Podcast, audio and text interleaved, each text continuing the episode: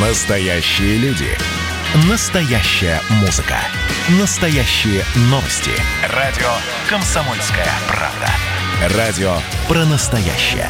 97,2 FM. эм. Союзный вектор из первых уст. Здравствуйте, вы слушаете программу «Союзный вектор» из первых уст. Я Екатерина Шевцова.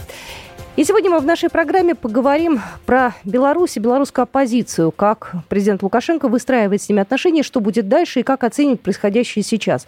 У нас на связи Кирилл Генч Коктыш, э, политолог, э, доцент э, кафедры политических теорий МГИМО. Кирилл Генч, здравствуйте. Здравствуйте. Кирилл Евгеньевич, я вот помню, мы с вами белорусскую оппозицию обсуждали перед выборами, да, в августе, сразу же после. Вот прошло несколько месяцев. Вообще, как мы можем ее жизнеспособность вообще оценивать на настоящий момент? Вы знаете, сложный вопрос. То есть политический проект протестов, вот он есть. А понятно, как он управляется, понятно, как рекрутируется, понятно, на каких эмоциях держится. А Но оппозиция это же не просто протест, это не просто поддержка говорит, на улице, это наличие какого-то видения завтра. Это программа будущего, это программа перемен, это видение того, как обустроить жизнь. Мы пока видим требования, ну, той части, которая называется политической оппозицией, они абсолютно совпадают с требованием протеста. Это требование от власти сдаться, уйти в отставку, ну и передать им бразды правления, при том, что никаких программ и даже рассуждений по поводу того, как будет завтра и что с этой властью будет завтра, мы здесь не слышим. То есть в этом плане мне очень сложно говорить про оппозицию. Ее, в общем-то, пока не видно, и я не уверен, дозреет она, либо не дозреет до того, что политически что-то артикулировать. Знаете, когда мы говорим про оппозицию, я сейчас имею тех людей э, в виду, которые стоят э, за вот этими самыми протестными движениями. Та же Светлана Тихановская, э, тот самый координационный совет, вот те самые люди. Или, то есть, или, или протест отдельно, а они отдельно. У них как вот... Нет, так я, так я про то и говорю, что Координационный совет Светлана Тихановская не порождает какого-то отдельного дискурса по отношению к протестам. То есть в этом плане получается, что как-то все совпадает, потому что политика обычно все-таки состоит с двух этажей. Да? Это публично-политический и элит. И понятно, что на публично-политическом, то есть на уличном, там мобилизуется поддержка, мобилизуются массы. А на элитном уровне все-таки начинаются переговоры, начинается разговор о деле и разговор о том, а как это и что можно имплементировать, так совместить разные интересы. В этом плане мы получаем такую интересную вещь, что все-таки любая политическая группа интересов, она всегда привязана к какому-то сектору экономики и выражает его интересы. Так вот, проблема в том, что пока этого сектора экономики чьи интересы выражала бы, скажем, вот эта вот оппозиция, я тоже пока не вижу. То есть такое ощущение, что протест продуман на один шаг, Угу. То есть они думали, что завтра, после того, да. как они выйдут на улицы после выборов, да, на таком хайпе, на эмоциях, они попробуют что-то изменить. То есть цветная революция такая быстрая. Я не знаю. Меня как раз это и озадачивает по той простой причине, что люди же все не глупые. Ну да. И прекрасно понимают, что, в общем-то, что дальше наступает какой-то сфере счета, поэтому для меня вопрос о том, как интересы какого сектора выражает вот эта вот оппозиция, для меня этот вопрос остается открытым. Но та часть лидеров, которые имеют отношение к политике, они не думать об этом не могла. Не так давно Александр Лукашенко встречался с оппозиционерами в СИЗО КГБ. Подробности этой встречи в нашем сюжете. Наша справка. Александр Лукашенко встретился с представителями оппозиционных движений в субботу 10 октября в следственном изоляторе КГБ. За одним столом с ним сидели 11 человек, в том числе бывший кандидат в президенты Виктор Бабарика, его сын Эдуард, члены президиума Координационного совета оппозиции Лилия Власова, Максим Знак, задержанные бизнесмены, в том числе и сотрудники Белгазпромбанка. Говорили о ситуации в Беларуси, политике и экономике. Встреча длилась более четырех часов. Даешь диалог, я подумал о том, что самые радикальные предложения по всем вопросам, не надо зацикливаться только на Конституции. Половина, насколько я понимаю, здесь юристы, и прекрасно понимают, что Конституцию на улице не напишешь. Я на это смотрю шире, пытаюсь убедить э, не только ваших сторонников, но и все общество в том, что на проблему надо смотреть шире. Сам ход разговора было решено не придавать всеобщей огласке. Координатору Объединенного штаба Юрию Воскресенскому и директору Минского офиса IT-компании «Панда Док» Дмитрию Рабцевичу после встречи с Александром Лукашенко изменили меру пресечения. Задержанные 11 октября покинули СИЗО. Юрий Воскресенский сказал, что эта встреча была необходима для оппозиции. Оцениваю обстановку очень хорошо. Власть не только готова к диалогу на словах, но и на деле. Вчера, вы знаете, состоялась большая встреча с президентом. Разговор длился около пяти часов. Он был очень продуктивный, местами на повышенных тонах, но в итоге закончился большим конструктивом. По итогу встречи с президентом, по итогу круглого стола мне поручено приступить к подготовке альтернативных предложений по изменению Конституции. Директор Минского офиса компании «Пандадок» Дмитрий Рабцевич также считает, что диалог состоялся, точки соприкосновения есть. Это было неожиданностью. Формат беседы был э, не напряженный, простой. Э, атмосфера была э, с целью построить диалог о том, как вы хотите ситуацию, какие есть идеи по поводу э, внесения изменений в конституционный строй. Э, и э, этот диалог, по моему мнению, состоялся. Кирилл Евгеньевич, скажите, пожалуйста, ну для чего все-таки, по вашему мнению, эта встреча произошла и не запоздала ли она? Не запоздал такой ситуации, когда, в общем-то, в общем, поддерживать протесты все труднее и труднее, это требует протестующих достаточно большого количества жертв, в том числе и личных жертв, в плане времени, комфорта, удобства, доходов, наконец. Поэтому накопилось усталость и ожидание какого-то результата. И в этом плане, если вдруг Лукашенко заключает сделку, заключает соглашение с какой части оппозиции, это и будет долгожданный результат для весьма и весьма значимой части протеста. В том числе и для людей, которые ждут. Угу. В первую очередь для людей.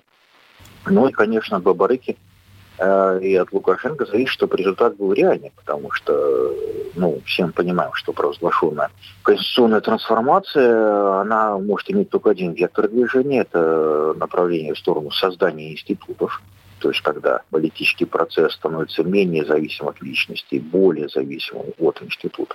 И, собственно говоря, о чем он мог говорить с Бабарыкой и с его командой? О том, что все создали партию. Вряд ли о чем-то другом, тем более, что сам Бабарык об этом заявлял. Правда, заявлял еще в ролике, который был записан до выборов. Ну, в общем-то, здесь в этом плане... компромисс такой получается. Да, да, да. То есть здесь выстраивается компромисс, если он получится, но он на самом деле будет очень конструктивным решением, которое все-таки позволит Беларуси двигаться без жесткого варианта. Оппозиционные требования будут радикализироваться, протест будет сокращаться в числе, но усиливаться в радикализме. Ну, логично, потому что остаются самые отчаянные, которые воспринимают себя наименее удовлетворенно. И вот это вот те крайности, которые, в общем-то, крайне нежелательны. Поэтому здесь я думаю, что вот это вот соглашение, оно было бы и своевременным, вот, и разумным, но, опять же, как любое соглашение, оно зависит от двух сторон, а не от одной. Тогда следующий момент. А как э, трактовать э, ну, исходить ультиматум э, Светланы Тихановской, потому что она вот сделала заявление, она, значит, э, забастовкой грозит, э, будет национальная забастовка, назвала свои требования уйти в отставку до 25 октября приказом или народным ультиматумом, ну, такие призывы такие достаточно жесткие. Что это такое? Как это объяснить? Зачем это? Кто за этим стоит? Поставить себя на место Тихановской, тех лидеров, которые уехали за границу. Они оттуда продолжают борьбу, и вдруг возникает, в общем-то, страшное подозрение, что Бабарыка может заключить соглашение без них. То есть их вот эта вся история окажется никому не нужной?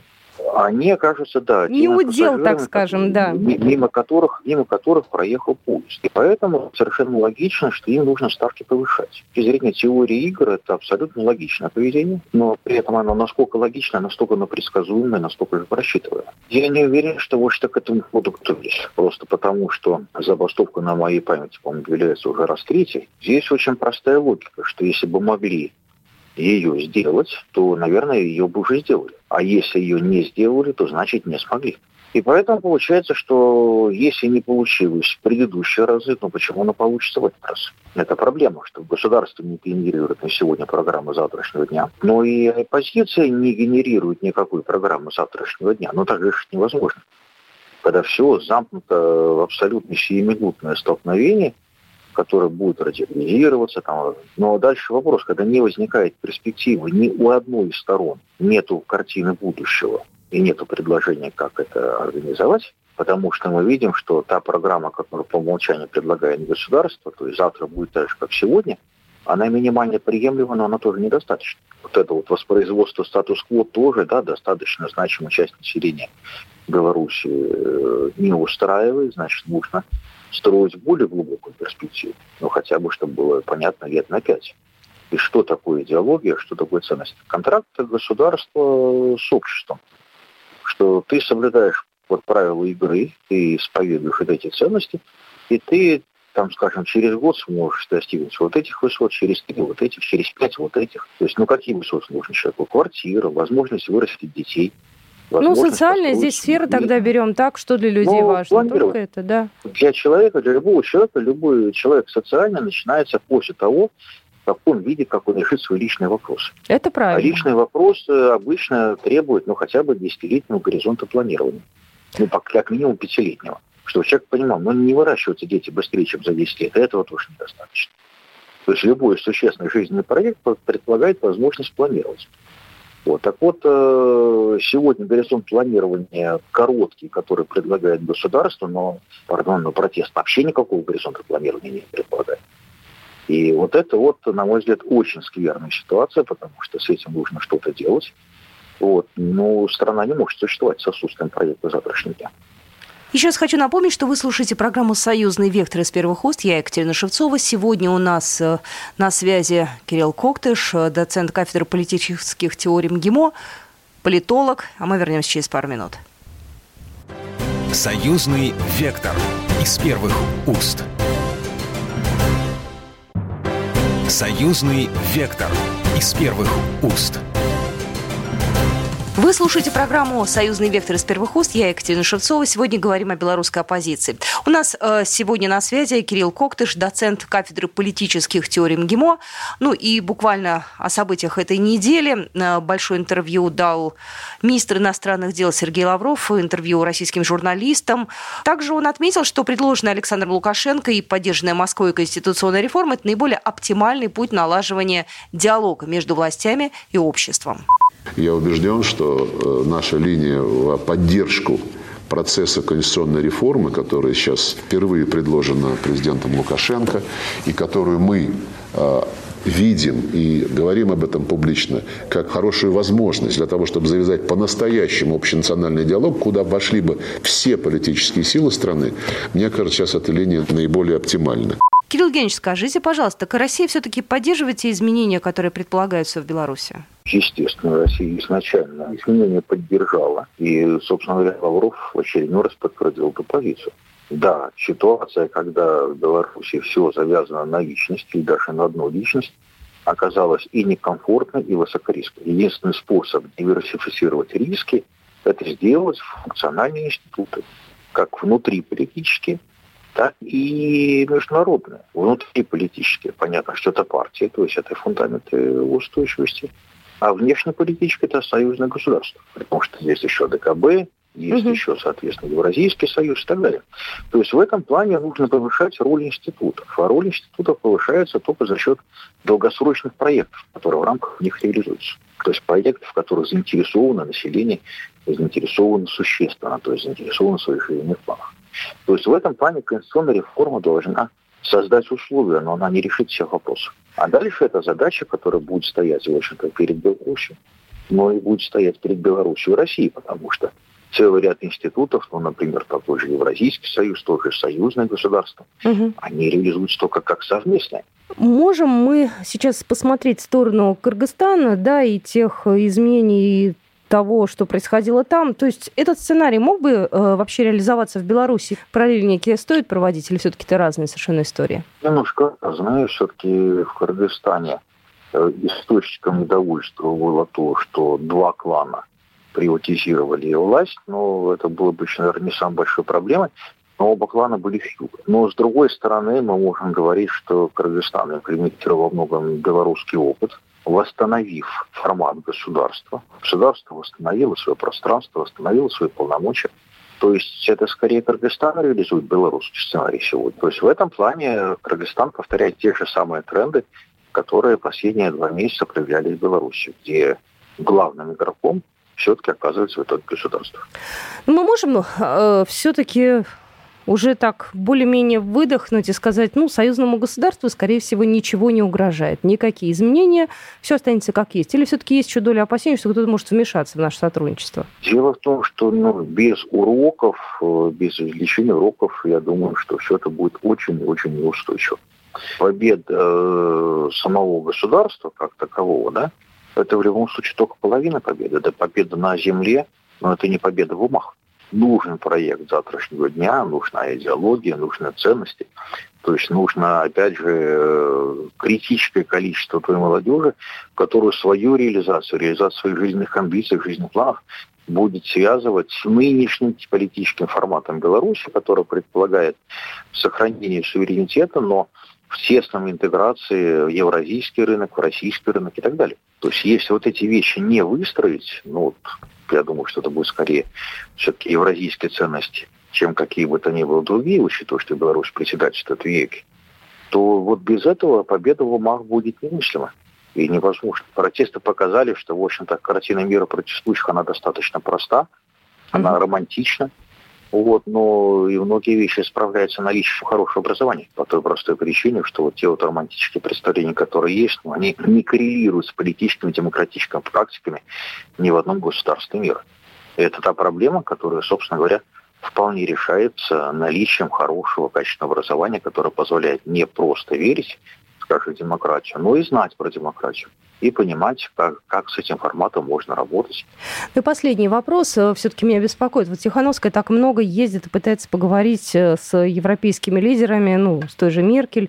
Ее вообще кто-нибудь серьезно, как вы считаете, воспринимает? Или то, что ее принимает, это некая, ну, я не знаю, как это сказать, вежливость, что ли? Ну, то есть вот это как понять? Если говорить про Западную Европу, то есть про Францию, да. про Германию, что встреча с Тихановской, понятно, это месседж э, для Лукашенко. Месседж, который переводится на русский, что мы хотим быть включены в диалог. Заметьте, ни Макрон, ни Меркель не допустили официального формата встречи. Да. То есть встреча неофициальная, это встреча европейского политика и частного человека. То есть она может быть, условно говоря, и со мной, даже если вдруг там звезды так сложатся? Без всяких проблем, да. То есть они то есть Франция, Германия прекрасно знают, что такое дипломатический протокол, ну, послали все возможные месседжи, тут же все считывается. Офис Макрона даже подчеркнул, что не будет делать вообще никаких официальных заявлений. С Меркель э, встреча ознакомительная была, но, в общем-то, тот же подарок Меркель очень символичный. Э, кирпич от Берлинской стены. А какой, а какой был месседж тогда у этого вот подарка? А тут, тут слишком много интерпретаций. Не все, не все из них приятные, но, как э, положено в обществе политику с опытом, Меркель, естественно, не договорила, допустив все возможные интерпретации сразу. А дальше каждый рассуждает, выбирая либо приятную для себя, либо не очень приятную для себя. В том-то и состоит искусство дипломатии, чтобы сделать жест, а дальше допустить вот эту мощность интерпретации, когда в итоге каждый может перевести жест либо к своему полному удовлетворению, либо, наоборот, к своему полному неудовлетворению. Ну что же, мы будем следить за тем, что происходит в Беларуси. Спасибо большое. Кирилл Коктыш был только что в нашем эфире, политолог, доцент кафедры политических теорий МГИМО. Спасибо большое, Кирилл Евгеньевич. Спасибо вам. Мы продолжаем наш разговор. Я позвонила в Беларусь, в Минск. У нас на связи политолог Алексей Дерм. Алексей, ну у меня первый вопрос. Стало ли меньше народу на улицах, меньше протестующих, с вашей точки зрения? Очевидно, что количество протестующих снижается. Даже если мы говорим вот о разных группах социальных, вроде пенсионеров, то их там ну, несколько сотен, за спинами которых прячутся действительно уже такие радикальные молодежные группировки, которые пытаются еще более раскачать ситуацию в стране. Тенденция такова. Снижение количества, но радикализация протестного такого радикального ядра. А, поэтому, да, лидеры протестов, находящихся за рубежом, они сейчас пытаются, вот выдвигая ультиматумы политические, как раз-таки добиться продолжения радикализации для того, чтобы ну, власти не было возможности там наладить нормальный диалог с частью оппозиции. Для них это э, смертельно опасно, потому что в таком случае они теряют ну, и монополию на протесты, и собственный политический капитал. Сейчас главное как бы не допустить вот этих радикальных проявлений в массовом порядке и дальше действовать в русле все-таки политического диалога и урегулирования ну, той части оппозиции, которая на это готова. Вы знаете, вот с одной стороны, да, э, Александр Лукашенко пошел на диалог, э, была та самая встреча, о которой мы говорили. С другой стороны, Светлана Тихановская выдвинула очередной ультиматум, грозится акциями протеста, непреновенной. Как вот эти вот две вещи между собой увязать? То есть у них в оппозиции, что ли, даже нет понимания, кто что делает, единства какого-то? Я думаю, что нет, это очевидно. Лидеры там разные, у них разные цели и, и наверное, разное видение будущей Беларуси находятся за границей, это радикальная часть, для них важно через ультиматумы добиться эскалации ситуации, да, чтобы не прийти к миру и согласию, компромиссу, а продолжать раскол. Те, кто часть, по крайней мере, с кем встречался Лукашенко, я думаю, у них уже немножко другое понимание. Часть из них готова пойти на какие-то переговоры, э, диалоги и так далее. То есть, э, по-моему, обозначается раскол в движении, и это больше всего нервирует тех, кто стоит за Тихановской. Но Тихановская, получается, вообще, соответственно, если что-то вот пойдет не так, она будет вообще не нужна, потому что наш персонаж, который, возможно, озвучивает какие-то чужие мысли, да, и чужие такие послания. Конечно, безусловно, не абсолютно не самостоятельный человек. Она озвучивает, условно говоря, мнение кураторов э, зарубежных, западных, прежде всего, которым необходимо ситуации в выгодном для себя ключе повернуть. А это точно не стабилизация ситуации в стране. Вы знаете, вот я недавно вернулась из Минска, мы туда ездили с пресс-туром, который организовал Постоянный комитет Союзного государства. Э, я была там неделю, я не застала субботу и воскресенье, вот, наверное, самые такие дни, когда проходят акции. Э, с моей точки зрения, все, вот опять же, по моим наблюдениям, все было спокойно, город и страна живет своей жизнью, никаких обострений, ну, то есть я ничего не заметила.